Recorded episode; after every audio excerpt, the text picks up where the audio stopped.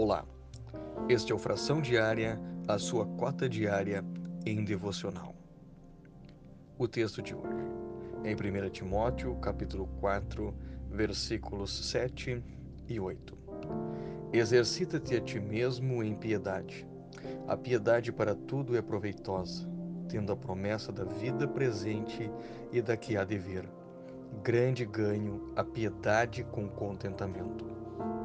O devocional de hoje tem como título Os Verdadeiros Vencedores. Vencedores e campeões impressionam as pessoas e conquistam a admiração delas.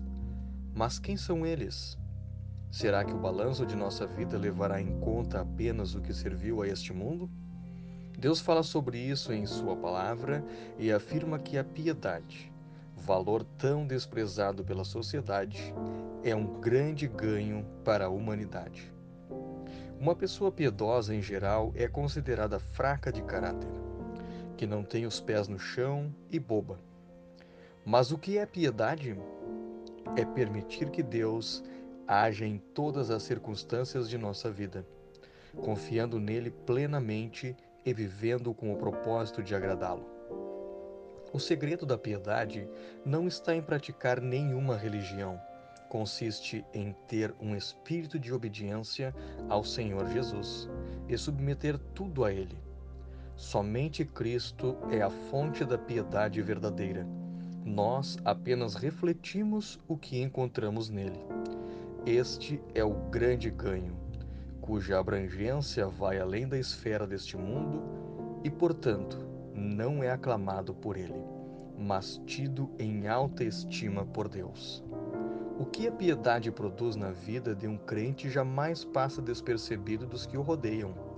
E assim como os campeões do mundo se exercitam para alcançarem suas façanhas, é preciso que nós nos exercitemos na piedade também, porque ela é tanto um agir do Espírito Santo em nós, quanto uma escolha deliberada que fazemos.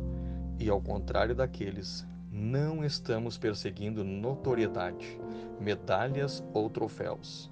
O que buscamos é que Cristo seja visto em nós, um prêmio que nunca perderá seu valor.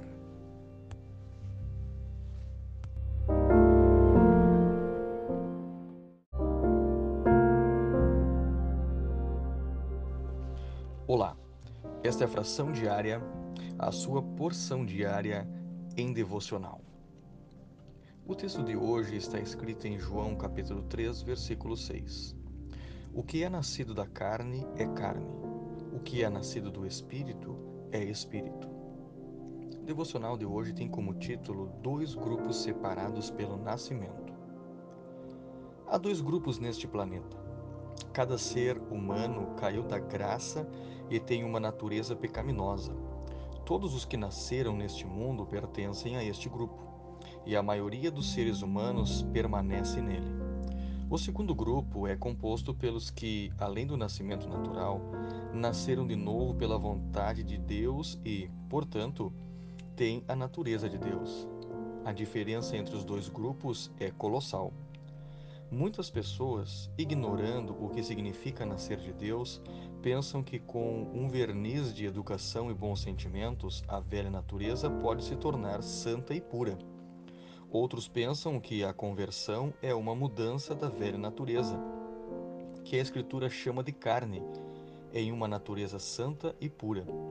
Estamos se achamos que a regeneração resulta da aplicação de um pouco de água no ritual do batismo ou que é uma purificação e reforma da carne. Em nenhum lugar da Bíblia é dito que a carne pode ser mudada. Tais ensinos errados geram frustração quando percebemos a influência que a velha natureza e seus desejos corrompidos possuem sobre nós. Regeneração é uma nova criação, conforme 2 Coríntios capítulo 5, versículo 17. E acontece quando se nasce do Espírito Santo com a natureza de Cristo Jesus. Tudo que nele crê é nascido de Deus, tem uma natureza sem pecado e possui a vida eterna.